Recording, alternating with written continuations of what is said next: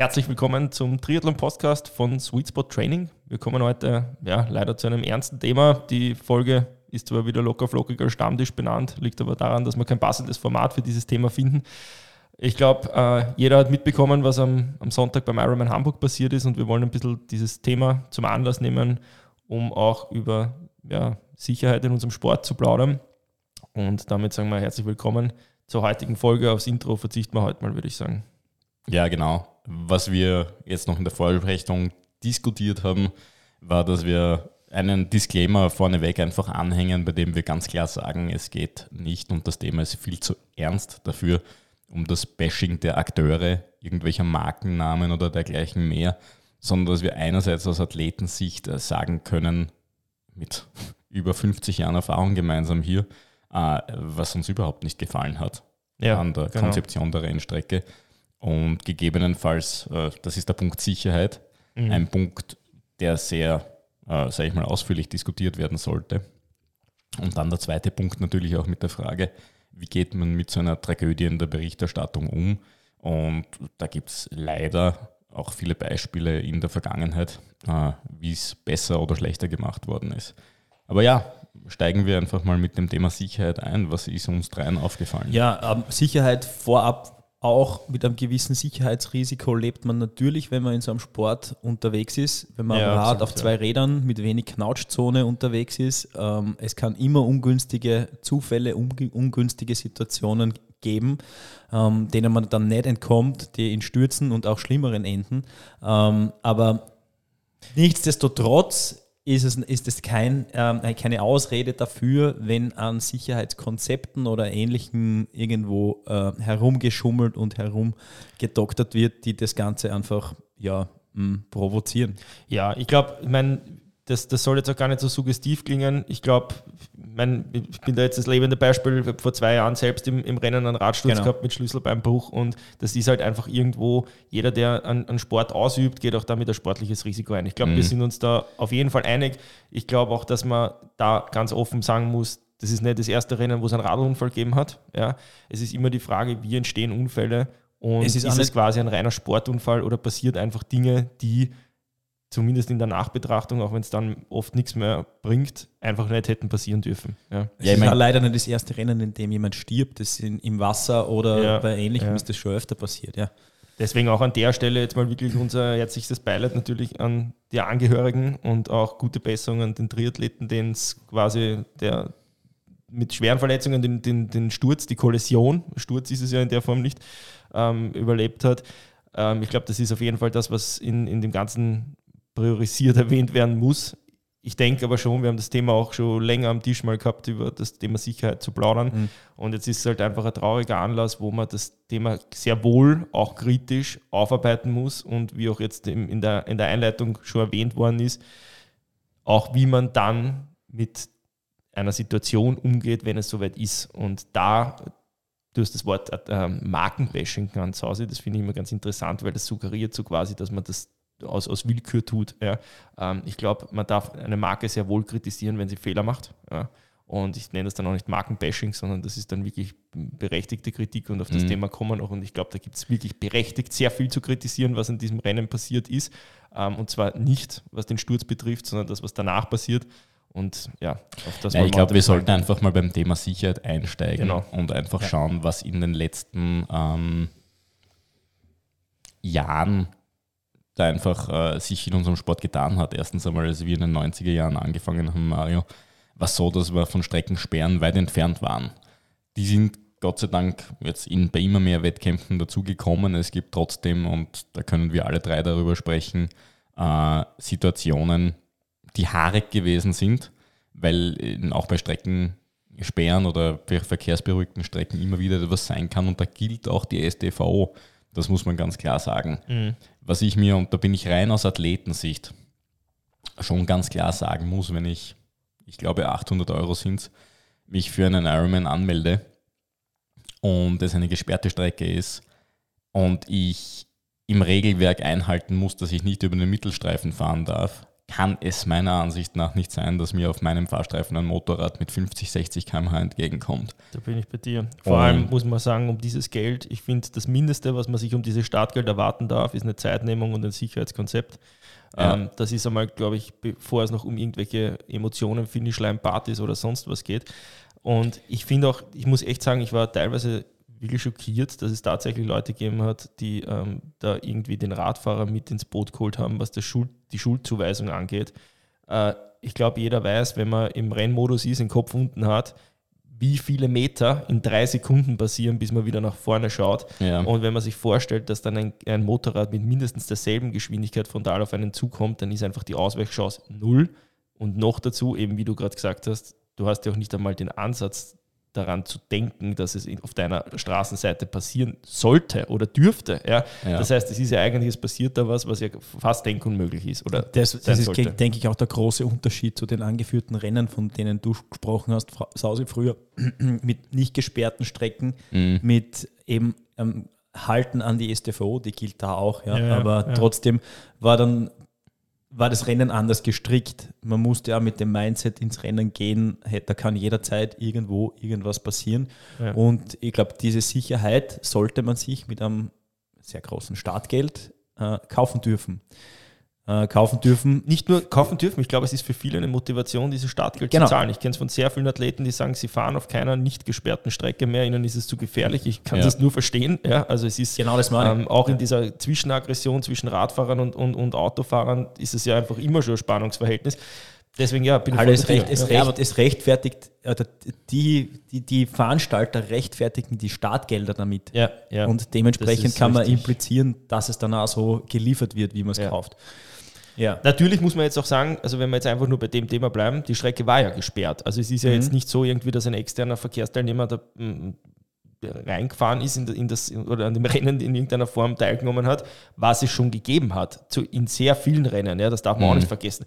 Es ist ja auch nicht leicht, eine 180 Kilometer Strecke oder sei es meinetwegen eine 2x90 Kilometer Schleife, jede Hauseinfahrt zu kontrollieren ja, und es ist, das hat immer so ein gewisses Restrisiko, das darf man nicht vergessen.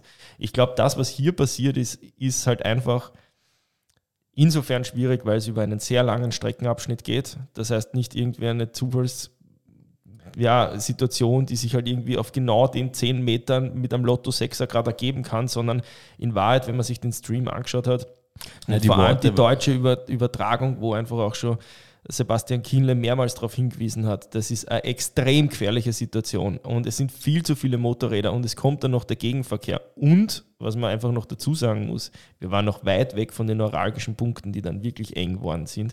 Und es war ähm, erst die erste Runde, das heißt, es gab noch keine Überholmanöver der Wahnsinn. Überrundeten, die es dann die es auch gibt. Äh, die Intention des Veranstalters, das vielleicht kontrollierbarer zu machen durch den durch den Gegenverkehrsbereich, durch die Runde, mh, hm, ist in die Hosen gegangen. Ja, äh, ich glaube, vielleicht auch für diejenigen, die das noch nicht, nicht so ganz irgendwie ähm, mitgekriegt haben, ist, dieses Kurzvideo kursiert natürlich überall, aber wenn man sich ja. die ganze Situation anschaut, vielleicht mal kurz zur Erklärung. Ähm, also generell in, in, in, einem, in einem Rennen mit einem Profifeld, wo gleichzeitig eine Fernsehübertragung läuft, funktioniert es in der Regel so, man kann sich das ja auch in, in ein paar Wochen beim Ironman Hamburg wieder anschauen, dass im Prinzip das Profi, äh, Entschuldigung, Frankfurt, ähm, dass das Profifeld quasi aufgefädelt fährt und daneben hat man diese, diesen Tross an Motorrädern, wo die Presse und die Kampfrichter und so weiter mitfahren. Das heißt, man braucht in der Regel schon mal wirklich eine Autospur und wenn es dann so ist, dass, wie es in Frankfurt beispielsweise ist, auf der zweiten Runde dann die Age-Grouper, die noch auf der ersten Runde sind, überholt werden, sprechen wir schon von einer Dreierreihe. Das ist im Prinzip kein Problem, weil im Normalfall gibt es keinen Gegenverkehr. Das heißt, man kann dann auch als Profi großräumig auf die andere Spur ausweichen, weil natürlich der, der, der, der Tempounterschied extrem ist. Jetzt sind wir aber in der Situation, dass es da sogar theoretisch sein hätte können auf der zweiten Runde, dass ähm, ein Age-Grupper gerade einen anderen überholt und der wird von einem Profi überholt, der das Motorrad dabei hat. Das heißt, wir brauchen mhm. wirklich die komplette Breite von zwei Fahrspuren und jetzt kommt das, was eigentlich der Wahnsinn ist, mal zwei, weil es kommt der Gegenverkehr, wo Profi-Damen mit genau demselben Setting sind. Das heißt, wir hätten theoretisch eine vierspurige Straße braucht, ja, damit das wirklich nicht einmal dann wäre es sicher Also es ist ein Wahnsinn, Wahrheit, es ist ein ja. Wahnsinn, was das für einen Platz braucht. Ja, wir kennen ja die Trauben, die, sind, die, die, die sich bei Ironman-Rennen nun einmal bilden. Ja, genau. Das, ja. das Thema müssen ja. wir nicht weiter diskutieren, aber ja. es gibt 50er, 60er, 70er Backeln. Und mir war, als ich mir das Video, die Videos angeschaut habe, bevor ich den Unfall gesehen habe, nicht ganz klar, dass da überhaupt ein Gegenverkehr vorgesehen ist. Ich habe es auch geglaubt, ja. Und dann ja. sah ich die ersten Radfahrer kommen und mir gedacht, fuck, das ist nicht deren ja. Ernst, oder? Und es gab bei dieser. Man hätte mindestens einmal, und das sage ich schon, man hätte mindestens den Fahrstreifen mit Hutaln abdecken müssen, dass da keiner sich auf die andere Seite verirrt. Hätten aber die Motorräder, aber Motorradfahrer. Hätten die Motorräder nicht mehr durch können. Ne? Ja, außerdem wäre das die okay. Gefahrenquelle schlechthin gewesen. Ja, weil da fällt ein Hutal um, auch das, auf den anderen. Ja, vor allem, wenn man dann hochrechnet, wie viel, dass zweieinhalbtausend Leute auf dieser Strecke sich bewegen sollen, äh, wäre das, so wie du sagst, etwas, was in St. Pölten meiner Ansicht nach besser gelöst ist, dass du eine zweispurige, dreispurige Autobahn hast, auf jeden Fall unglaublich viel Platz. Mhm. Ähm, keine Gegenverkehrssituation in dem Fall und dann in den Hügeln darauf wartest, dass sich berechtigterweise das Feld auflöst. Ja, Nur vor allem es ist schockierend gewesen, also wenn man sich zum Beispiel dieses, wir haben es auch in unserem Facebook-Posting geschrieben, bei 2 Stunden 14 Rennzeit wäre quasi fast der erste Frontalzusammenstoß gewesen. Ja. Da ist, war schon ein Motorrad am Überholen mhm. und ist quasi gerade noch dem, dem Radfahrer oder der Radfahrer dem Motorrad ausgewichen. Das sieht man in der Form nicht. Jedenfalls war da schon extrem brenzlig. Ja. ja. Und das, was dann passiert ist, war leider im Prinzip eigentlich die Fortsetzung von dem, nämlich dass ein anderes Motorrad noch dazu, in dem Fall mit einem Kameramann hinten drauf, mhm. ähm, das Überholmanöver getätigt hat und ja, also ja, aber da geht es auch gar nicht darum, dass man jetzt irgendwie spekuliert, was hätte sein können nein, oder nein, wer was falsch nicht. gemacht hat. Nein, aber es ist so, dass die gesamte Situation dazu einlädt, eben diese Fehler zu machen oder dass etwas passiert, ohne dass großartige Fehler überhaupt äh, mit äh, bewusst passieren. Mhm. Ich denke einfach, dass das äh, sehr, sehr schlecht äh, konzeptioniert ist, eine Strecke äh, auf einer relativ schmalen Straße mit zweieinhalbtausend Radfahrern, von denen einige in der Flachsituation an die 40 km/h in Aerolenkerposition nämlich fahren, äh, da drauf zu lassen. Also das, das ist eine auch, Sache, die wahrscheinlich noch lange diskutiert wird. Genau, das denke ich wird, auch. Ja. Und ich glaube, weil auch immer dann die Frage kommt, ja, na, was kann da der Veranstalter dafür und so weiter, wenn halt ein Motorradfahrer die Straßenseite kreuzt. Ich muss in, in dem konkreten Fall muss ich sagen, ich glaube tatsächlich, dass der Veranstalter per se nichts dafür kann. Nein. Sie entwickeln eine Radstrecke und sie reichen die bei einer Genehmigung an, bei einer Behörde die das abnimmt aus einem Sicherheitskonzept heraus. Das wird ja dann auch mit Einsatzkräften versorgt und so weiter. Und das dürfte ja auch alles wirklich ausgesprochen gut funktioniert haben. Ja. Mhm. Ähm, also auf das wollen wir alles nicht eingehen.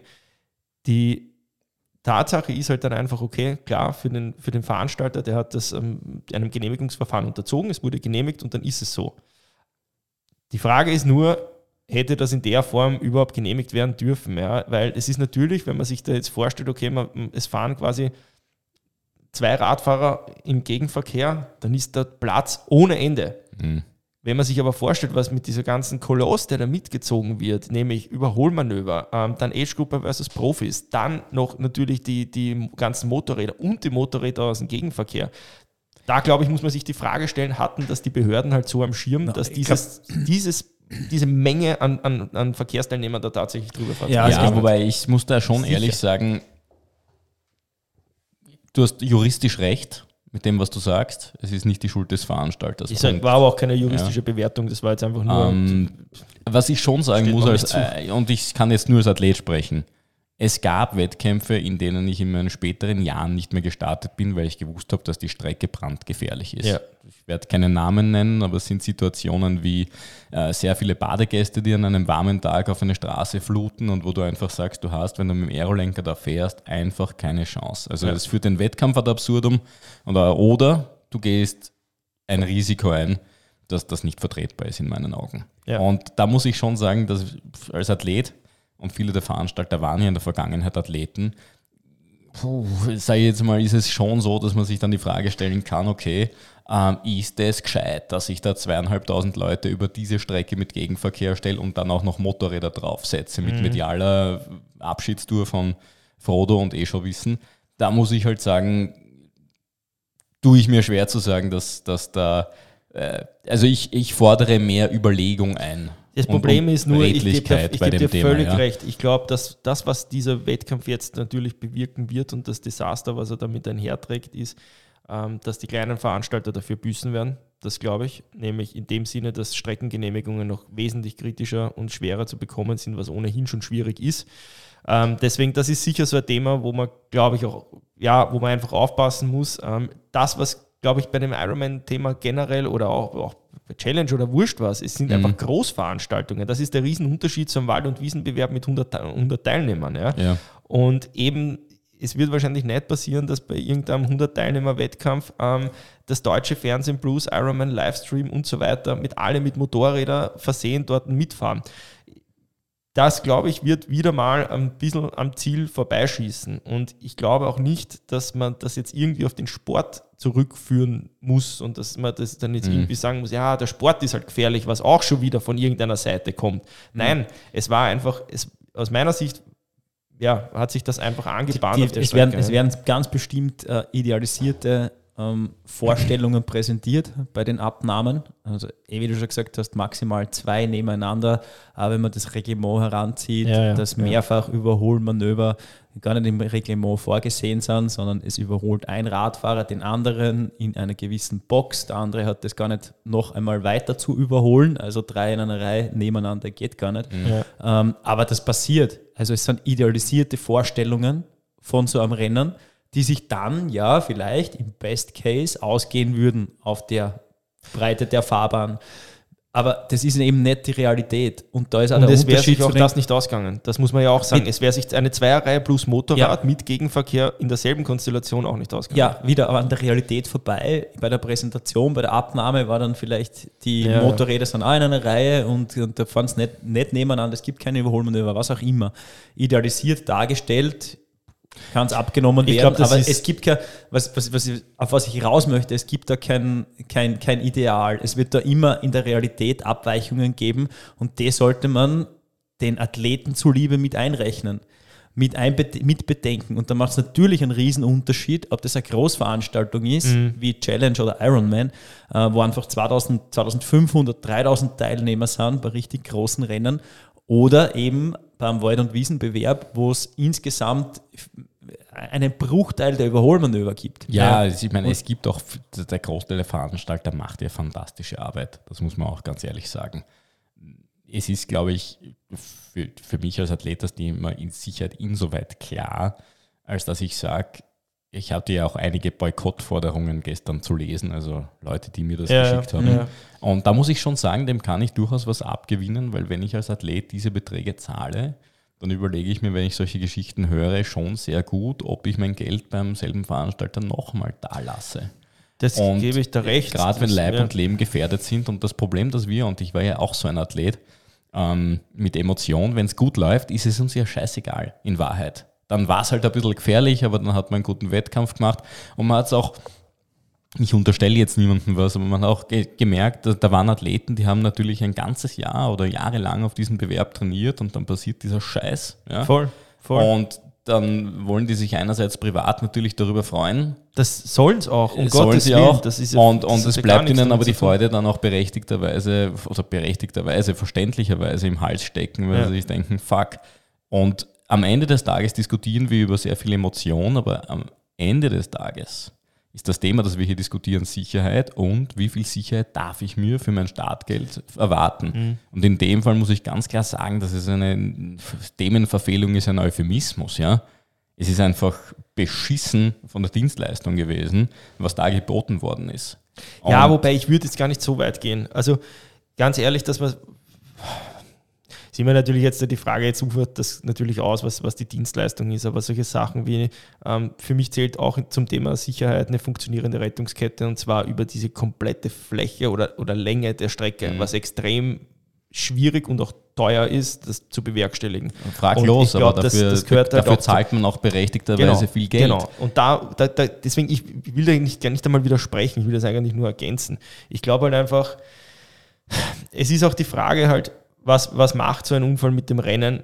In dem Rennen. Ja? Also im Nachhinein ist man immer schlauer, sagt man, und das ist auch richtig, weil jetzt da schaut man sich die Videos an und denkt sich, pff, bist du deppert, ich glaube, das hätte eigentlich nie genehmigt werden dürfen oder was auch immer, ja, oder es war logisch, dass das eine gefährliche, zumindest eine mhm. gefährliche Situation oder viele gefährliche Situationen ergeben wird. Wäre nichts passiert, wäre man wahrscheinlich mit demselben Streckenkonzept im nächsten Jahr aber wieder das, Aber das ist und schon wieder spekulativ, weil das sicher. 2500 Einzelmeinungen dann wieder gibt und natürlich die Meinung aller Zuschauer und ich bin sehr froh, dass ich nicht in der Haut der Teilnehmerinnen oder Teilnehmer gesteckt mhm. habe, weil das ist ein Horror. Ich glaube, noch, noch mehr Horror, unter Anführungszeichen, ist es aus der Profisicht, wenn man sich das anschaut. Also Josh Amberger zum Beispiel hat auf Instagram mhm. ganz klar Position bezogen zu dem, zu dem Rennen. Ähm, ich denke, wenn du, wenn du da in dem, in, dem, in dem Bulk vorne bist und wirklich den Crash zumindest aus dem frontalen linken Augenwinkel siehst, wie mit einer Aufbaugeschwindigkeit von wahrscheinlich knapp 100 km/h Radfahrer mit einem Motorradfahrer frontal kollidiert, ähm, dann macht das was mit dir. Ja. Und er hat das auch geschrieben, dass das einfach dann das ganze Rennen mitgefahren ist. Und ich finde, das ist so zum Beispiel etwas, was notwendig ist. Ja? Also, dass sich Profis auch ihrer Verantwortung bewusst sind, dass sie sich trauen, gegen eine Monopolmarke, muss man fast sagen, ja, was, das, was ja. den Profi-Langdistanzsport angeht, Stellung zu beziehen. Und das finde ich gut. Ja. Ähm, ich verwehre mich gegen diejenigen Forderungen, die gestern in quasi Dauerbeschallung gemeint haben, man muss sofort das Rennen abbrechen. Und auch heute noch fordern. Ich finde, dass also wer, wer von Sicherheit spricht und dann sagt, man soll das Rennen abbrechen, hat einfach keine Ahnung, nicht böse sein. Wir haben über eine Streckenlänge von 90 Kilometern, zweieinhalbtausend Athleten verstreut in einer Großstadt und wir sollen das Rennen abbrechen und soll die dann alles sicher von allen möglichen Flecken aus Hamburg zurückbringen. Wie soll das funktionieren? Also das ist nicht böse sein. Würde die, das Gefährdungspotenzial natürlich weiterhin in demselben Ausmaß, ich sage das ganz bewusst, bestehen, hätte man das Rennen abbrechen müssen. Das, was Ironman mhm. offensichtlich getan hat, war, Sie haben erkannt, dass 18 Motorräder bei einer Führungsgruppe einfach absurd sind und haben alle Motorräder abgezogen und haben dort nur noch, auf das Thema kommen wir nachher noch, weil es ein Sonderthema, per Drohne gefilmt. Das heißt, sie haben einen wesentlichen Faktor, der für den Unfall schuld war, oder wenn nicht sogar den, nämlich die Motorräder, dort rausgenommen. Das heißt, das Rennen war in der Form nachher durchführbar. Dass eine Gegenverkehrssituation ohne direkte Abtrennung in der Mittelspur immer gefährlich ist, okay, aber ich glaube, da sind wir dann schon in einem Bereich, wo man sagen muss, das ist vom Reglement gedeckt, weil ich kann dort überholen, ohne über die Mittellinie zu kommen ja, im schlimmsten Fall verändert das jetzt irgendwie die Renndynamik, dass ich bremsen muss und warten muss, dass kein Gegenverkehr. Wurscht. Ja, also, part of the game. Ist es ist nicht game. optimal, aber es ist durchführbar genau. vom Reglement. Und ich glaube, ja. wer da dann einfach sagt, wir hätten das Rennen absagen müssen, der ist sich, glaube ich, nicht bewusst, was das für ein Sicherheitskonzept und Risiko ähm, mit nach sich gezogen hätte. Ja. Das, wogegen ich mich halt einfach wirklich verwehre, oder äh, Vielleicht können wir das Thema auch noch behandeln, würde mich interessieren, was ihr darüber denkt. Es waren ja zahlreich die, die, die Forderungen, die Profis ähm, sollen das Rennen beenden, so quasi, dass man den sportlichen Wert aus dem also Rennen Es waren Forderungen eliminiert. aus der Social Media Crowd, die gesagt haben, die Profis sollen das Rennen beenden. Gab es ja. viele, ja. Also abbrechen. Viele. Ja, genau, sollen es abbrechen quasi, weil so mehr oder weniger es geht heute eh um nichts mehr. Es gibt einfach wichtigere Dinge, die an diesem Tag passiert sind, was man ja bedingungslos unterschreiben ja. muss. Das ist einfach so. Ähm, aber es würde mich interessieren, was ihr Nein, so denkt. bedingungslos ist es nicht, weil es ist halt schon die Arbeit dieser Profis, ein Rennen zu beenden, im Sinne von ein Rennen zu absolvieren. Und wenn ich als Profi ganz wenige Timeslots im Jahr habe, und ich weiß ja nicht, was wirklich passiert ist. Ja, also ich, ja, ja, ich weiß, was du meinst. kann jetzt einfach nicht sagen, ähm, ich weiß, dass alle Profis gewusst haben, was tatsächlich passiert ist. Es ist vollkommen egal zu dem Zeitpunkt auch. Aber als Profi, der damit sein Geld verdient, zu sagen, naja, eh vollkommen klar, dass ich das Rennen abbreche. Ich weiß nicht, ob die Zuschauerinnen und Zuschauer Vorstellungen haben, wie die meisten Profis finanziell aufgestellt sind. Nämlich sehr, sehr recht. schlecht. Da gebe ich dir voll recht. Das einzige Argument, was ich da dagegen hätte, ist, dass das Profirennen natürlich komplett absurd war, weil immerhin der, ich glaube, neunte oder zehnte nagelt mich jetzt nicht drauf fest, schon der erste war, der quasi ähm, von der Unfallsituation eine, glaube ich, 9, 12, 15 Minuten lange Pause gehabt hat und dann weg vom Fenster war. Das heißt, aus sportlicher Sicht war im Prinzip das Rennen theoretisch gesehen aus Profisicht wertlos. Ja? Ähm, dass natürlich der Show must go on und dass, ähm, dass es natürlich noch Preisgelder gibt und ähnliches und dass der Sportler selbst damit seinen, seinen Lebensunterhalt bestreiten muss, ja? Ähm, bin ich auf deiner Seite. Ja, es, es ist, sehr es ist zynisch, ein aber es ist in einer, in einer Kette von Katastrophen und Todesfällen ist es so gewesen, dass es im Profisport immer wieder leider etwas passiert ist und wieder auch passieren wird. Es ist eine Frage der Statistik. Aber beim, bei der Tour de France, als Fabio Casatelli verstorben ist, vor mhm. 30 Jahren, ist es so gewesen, dass die Etappe neutralisiert worden ist, aber die Tour de France ist weitergegangen.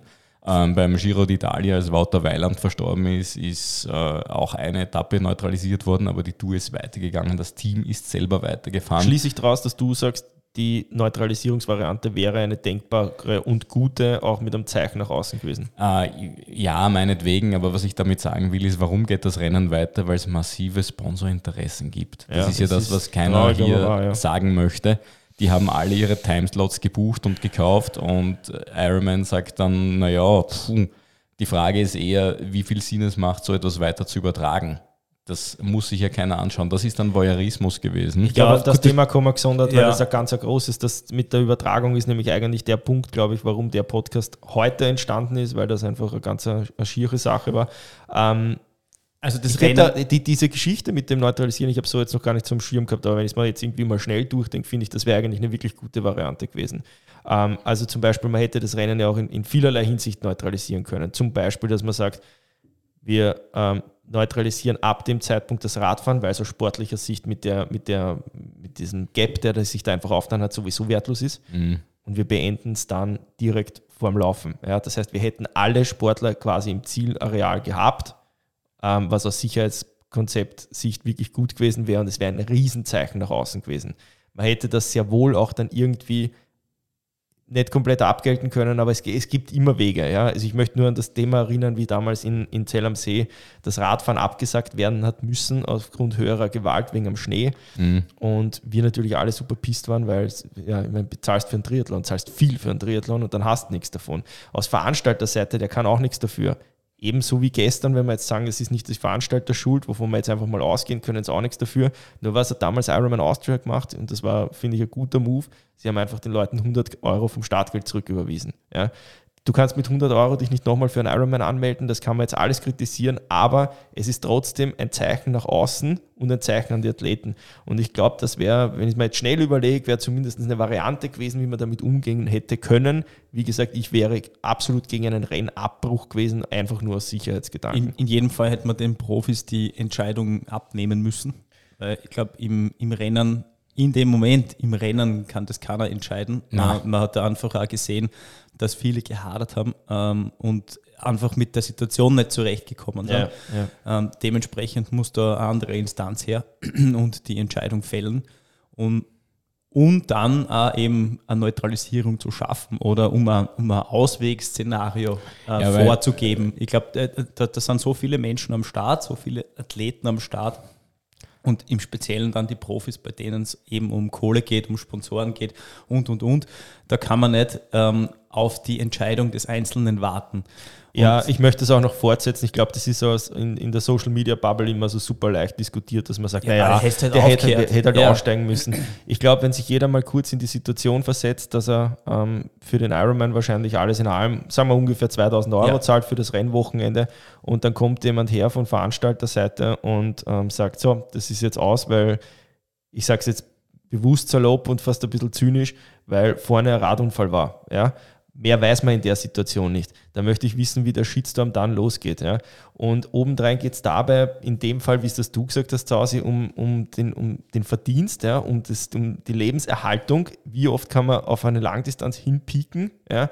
Das heißt, die Ausweichchancen sind gering und dann auch noch am Profiathleten, für den es in dem Rennen um alles geht, auch noch zu unterstellen, er soll während dem Rennen eine rationale Entscheidung treffen, auf Grundlage Unmöglich. mangelnder Information, weil man weiß nichts. Ja? Und der soll dann irgendwie auch noch also das ist absurd, ja. Entschuldigung, das ist wirklich ich, absurd. Ich denke ja, dass die eine Variante zum Beispiel äh, das Rennen für die Profis nach dem Radfahren abzubrechen, und die Age Grouper ihren Tag weiterführen lassen, eine gute Option wäre. Wäre wahrscheinlich einfach, sogar die beste. Weil es einfach darum geht, äh, auf der einen Seite ein Erlebnis zu schaffen. Natürlich haben die Age Grouper auch ähm, ambitionierte Ziele, aber äh, ich glaube, äh, eine Zeit oder ein Gap von 10 Minuten oder 20 Minuten oder einmal absteigen vom Rad und über eine Böschung gehen, ähm, weil man einer Unfallstelle ausweicht. Ja. Äh, ich glaube, das kann man einordnen und verschmerzen. Ähm, aber wo es dann wirklich darum geht, äh, Preisgelder zu verteilen ähm, und das dann aufgrund der Umstände nicht fair möglich ist, sollte man eingreifen. Ja. Und, das stimmt. Äh, und das Man hätte das relativ versuchen. gut machen können, wahrscheinlich, und einfach den, den Preispool aufteilen, weil, ja. wenn man sich anschaut, ja, ist wurscht, okay, das ufert aus. Aber ja. es, es gäbe jede Menge Möglichkeiten. Ich glaube, das, was dann wirklich das Fass zum Überlaufen gebracht hat, war die mediale Berichterstattung und ich möchte das vorweg wirklich strikt trennen, nämlich in die Berichterstattung vom NDR, die auch normalerweise, also das, das deutsche Fernsehen im Prinzip, die ja auch immer beim Ironman in Frankfurt, nur ist es da der, der, das, der hessische Rundfunk, wirklich hervorragende Arbeit leisten und halt auch irgendwie den Sport in einer Live-Übertragung super cool rüberbringen. Ja. Und das haben, die haben das wirklich optimal gelöst, dass diese Situation in einer Live-Übertragung wahrscheinlich auch für jeden Lizenznehmer der absolute Horror ist, ja, weil im Endeffekt fallst um eine komplette ähm, Renndramatik im sportlichen Sinne, jetzt da nicht falsch verstehen, um ja, und weißt, musst total improvisieren. Ja. Und dann gab es aber auf der anderen Seite den anderen Livestream und den muss man und kann man nur Ironman selbst zurechnen, weil das ist der hauseigene, der englische Livestream, der ähm, übers Internet, sei es über Facebook oder YouTube, ähm, verteilt worden ist. Die haben das in einer komplett anderen Weise thematisiert, nämlich genau gar nicht. Auch ja. improvisiert, und auch in eine andere ja. Richtung. Und das muss ich echt sagen, also nur damit man da ein bisschen so die Einordnung kriegt, wie der Radunfall war. Ähm, der war klar ersichtlich auf, ähm, im, im NDR und ist auch direkt darauf reagiert mhm. worden. Und man hat auch wirklich den, den Moderator und im Endeffekt auch ähm, Sebastian Kielner den Schock angemerkt, was da passiert ist, weil das war, allein das Geräusch ist einfach abartig gewesen. Und man hat sich ab dem Zeitpunkt dem diesem Ereignis gewidmet und hat den, den sportlichen Werdegang von dem Rennen wirklich nur noch beiläufig erwähnt, weil es einfach schwierig war, sich überhaupt darauf zu konzentrieren. Das nimmt ja ein Zuschauer mit und das nimmt auch ein Kommentator und Moderator mit. Und dann kommt das absolute Gegenteil im Ironman Livestream. Es wird nicht mit einem Wort erwähnt. Die deutschen Zuschauer schreiben auf den YouTube-Kanal, hey, was ist eigentlich mit dem Unfall? Ist da, was ist da passiert? Und es werden die Kommentare gelöscht und es wird totgeschwiegen. Da muss ich sagen, kriege ich einen Brechreiz. Ja, das ist wirklich in einer, bei einer Firma, wo wir so weit sind, dass der, die, der größte Kritikpunkt die Monetarisierung ist. Mhm. Das Entfernen von Athletenwünschen, dieses Weg von, von dem, dem Family Part, was, was Triathlon angeht. Und dann praktiziert man das in einer Weise, dass einer Sau graust, man kann es nicht anders sagen, ja, ist echt irre. Also da fehlen mir wirklich die Worte, dass man mit dem Thema so umgeht, dass es totgeschwiegen wird und nicht nur das, sondern dass es zensiert wird, wenn es andere Leute an, ähm, ansprechen. Und auch da, es wäre ganz simpel gewesen, mit der Thematik umzugehen, weil, wie wir vorher schon gesagt haben, Radunfälle passieren. Man hätte es teilweise entweder logischerweise mal erwähnen können, thematisieren können, mit einer Laufschrift unten einfach reinschreiben, die Einsatzkräfte sind vor Ort, wir tun uns ermöglicht, dass es gab einen Radcrash, was auch immer. Ja. Der Umgang mit der Situation war eine Katastrophe. Und es, das, es, erinnert, es erinnert wirklich so an Brot und Spiele, die gestorbenen Gladiatoren werden aus der Arena getragen und es geht weiter und es wird nicht weiter ja. darüber gesprochen. Und ähm, die, die, die Show muss einfach weitergehen. Ja, und alles am besten ohne irgendeinen kleinen Kratzer am Image. Ähm, diesmal hat es nicht funktioniert. Nein, weil der Kratzer, und ich möchte da auch noch ausholen, man kann sich das gerne auf Twitter oder Facebook oder sonst was anschauen. Der Kratzer ist richtig tief im Image und ich hoffe, das sage ich als jemand oder sagen wir als jemand, die von der Marke Ironman auch beruflich profitieren und ja. dem Ganzen sehr dankbar sind. Das muss man einfach sagen. Ja. Aber den Kratzer, der hoffe ich, dass der sehr tief ist, weil wie man auf Social Media damit umgegangen ist, dass man Kommentarfunktionen ähm, beendet hat, dass man noch Postings schreibt, wie ja, es wird am, am Rad um jede Position gekämpft, mhm. kann man an einem schönen an Tag. Zynismus gar nicht, also es ist unfassbar einfach. Ja. Und dann, wie gesagt, Kommentarfunktionen de deaktiviert und den, die, die Leute weichen schon auf Postings von vor Tagen und Wochen aus, um irgendwie ihre Meinung zu dem ganzen kundzutun, finde ich zum Kotzen einfach. Ja, das ja mehr will ich zu dem ganzen Thema gar nicht sagen. Wie du gesagt hast, wir sind natürlich auch mit, dem, mit der Marke, mit dem Spirit von Iron Man verbunden, beruflich, auf berufliche Art und Weise. Ähm, aber mit dem können wir einfach nicht mit. Also diese, diese, ähm, diese Handlungen und diese Herangehensweise an die Situation, da können, die können wir nicht mittragen und das müssen wir sehr kritisch sehen. Wir wollen äh, Sicherheit für unsere Athleten im, im Wettkampf und wir wollen dementsprechend auch eine faire Behandlung.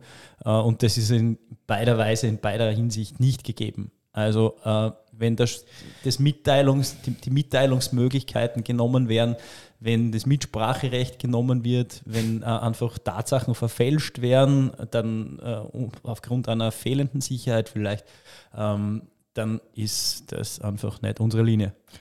Hat irritiert, absolut. die Nonchalance, mit der das passiert ist, ähm, dass man Bilder gesehen hat, ähm,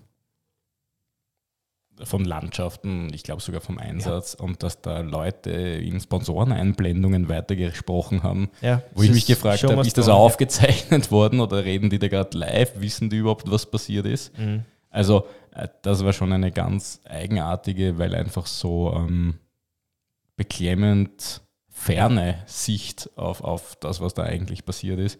Und es wäre sehr wahrscheinlich niemandem ein Stein aus der Krone gefallen, das einfach so zu gehen, wie das eine professionelle Sendeanstalt macht. Ja, Wir erinnern uns auch an den Unfall von Wetten das, als die Sendung ja, abgebrochen ja, worden ist, weil es einfach einen Konsens gibt, dass man diese Dinge auch nicht sehen will und dass man vielleicht auch gar nicht so tun möchte, es gebührt als ob nichts also, passiert wäre. Und, und ich genau meine, das, das ist aber passiert. Ist aber wirklich gut. Das mit Wetten das ist wirklich gut, weil das war ja auch dann lange die Diskussion, hätte die Wette überhaupt stattfinden dürfen, weil die ist ja so gefährlich und so weiter. Da sind wir genau bei dem mhm. Kernpunkt, wo wir jetzt sind. Ja. Es tut alles nichts zur Sache. Im Endeffekt jetzt, ja, weil rückgängig machen kann man es nicht, man kann für die Zukunft lernen, wie es bei jedem Unfall ja. ist. Aber der Umgang, wie mit dem ganzen Thema damals ähm, umgegangen ist, der war damals gut bei Wetten, das finde ich, ja. Ähm, man hat dann die Übertragung abgebrochen und hat gesagt, okay, keinen, keinen Menschen interessiert jetzt mehr, ja, was da danach noch für irgendwelche ja. Wetten, Showkandidaten oder sonst was kommen. Ja, natürlich, es geht auf Kosten der Quote. Aber worüber reden wir eigentlich? Wir reden über einen Triathlon-Livestream, um einen Nischensport, der auf YouTube gesendet wird und wir können nicht einmal da von der Show runtergehen. Also irgendwo ist echt mal Ende mit dem Ja, Ganzen. und das ist das eben dann eine Frage des, des, des Respekts, des Respekts ja. des, dem Athleten gegenüber oder den, den Beteiligten gegenüber. Ja. Und der ist offensichtlich netter. Ja, ich würde mich, das würde ich wirklich gern wissen, woher die Weisung gekommen ist, mhm. weil es für mich wirklich unverständlich ist, weil das Thema sehr leicht zu lösen gewesen wäre in der Handhabung im Stream. Ja. Mhm. Und ich kann mir nicht vorstellen, das glaube ich ehrlich gesagt wirklich nicht, dass das ähm, in der Hand von, aber das ist eine reine Spekulation, aber dass das in der Hand von Ironman Germany war. Und ich glaube, dass das tatsächlich wirklich vom Headquarter quasi ähm, gemacht worden ist, weil das einfach aus meiner Sicht nicht in diese Konzeption von einer deutschen Berichterstattung ja, ganz, passt. Ja, das ist aber jetzt nur eine Spekulation. Ähm, es tut dem Ganzen nichts zum, kein Abbruch, weil im Endeffekt stehen hinter der Marke Ironman auch alle, die halt quasi drunter stehen man hätte das anders, nicht nur anders lösen können, man hätte es anders lösen müssen. Ja, es gab, äh, es, es ging ganz bestimmt nicht von den Moderatoren aus, äh, soweit lehne ich mir mal aus. No. Ähm, ah, ich glaube, wenn man in der Situation oder wenn man das sieht, dann ähm, hat man andere Gedanken, aber offensichtlich gibt es dann ein anderes Ideal, nach dem gestrebt wird. Ja. Ja. Ich glaube, viel mehr gibt es zu dem Thema nicht zu sagen, oder? Also ich denke, es war uns wichtig, da jetzt irgendwie auch einmal einen Standpunkt zu beziehen, weil es ist da jetzt schon eine Linie überschritten worden. Wir haben, glaube ich, schon viel über die ganze, mhm. da jetzt sind wir jetzt beim Ironman-Bashing, wie es das du genannt hast. Ähm, zu dem Thema haben wir schon viel besprochen, sei es Startgelderhöhungen, sei es Rennabsagen, sehr kurzfristige. Es hat alles immer Geschmackerl gehabt und man kann einfach sagen, solange es die Leute zahlen, ist alles gut. Ähm, das jetzt war einfach in einer moralischen Sicht derartig unterirdisch, das, glaube ich, muss man einfach sagen. Und ich rede jetzt, wie gesagt, nicht von dem Unfall, sondern von der Berichterstattung danach. Und ja. Ja, also das war uns heute mal anliegen, dass wir ein bisschen was loswerden. Die Sicherheitsgedanken, die natürlich dem Ganzen vorausgehen, ähm, die auch einmal angesprochen werden sollten, die ähm, aufgrund von Streckenführungen, aufgrund von sehr großen Start Starterfeldern, immer größer werdenden Starterfeldern entstehen, die man dann vielleicht auch mal besser einordnen kann. Und was vielleicht auch mal einen Anstoß gibt, einen Gedankenanstoß, einen kleinen, eventuell da mal was zu ändern. Genau. Wenn ihr ähm, Meinungen loswerden wollt, eure Sicht der Dinge loswerden wollt, dann ähm, teilt es uns gern mit. Und wir haben auf Facebook einen Beitrag dazu und natürlich auch unter dem den Podcast. Wir freuen uns da immer über Meinungen, auch natürlich irgendwie über Verbesserungsvorschläge. Ich glaube, es ist in unser allem Interesse, dass der Sport sicher ist, bleibt und dass das Ganze in einem ähm, ja, auch familiären Umfeld und, und, und respektvoll quasi ja. miteinander vonstatten geht, weil das ist eigentlich das, was immer den Triathlon halt ausgezeichnet hat. Und in diesem Sinne sagen wir Danke fürs Zuhören und hoffentlich beim nächsten Mal ja. mit einem erfreulicheren Thema. Passt auf euch auf. Ciao, Papa. Genau. Ciao.